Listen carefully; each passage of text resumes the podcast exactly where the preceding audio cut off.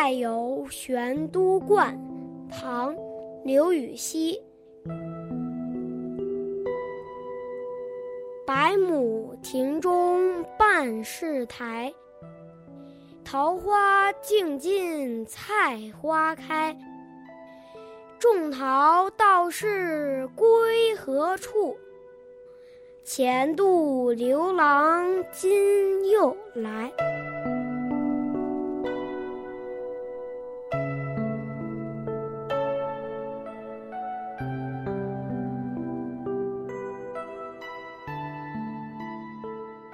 这首诗创作于唐文宗大和二年。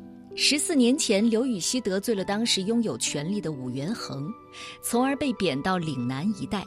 十四年之后，刘禹锡再次回到长安，而武元衡已经不在人世了。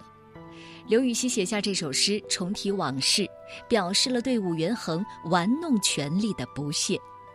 这首诗的大意是：百亩庭院中，大半长的是青苔。桃花开完之后，菜花接着又开。当年种桃树的道士，如今身在何处？曾在此赏花的刘郎，今天又回来了。在这首诗之前，刘禹锡其实写了一篇小序，序文说得很清楚：在他被贬的十四年里，皇帝换了四个，宪宗、穆宗、敬宗和文宗，人事变迁如此之大。但是权力斗争还在继续，但他绝不会因为屡遭报复就屈服和妥协。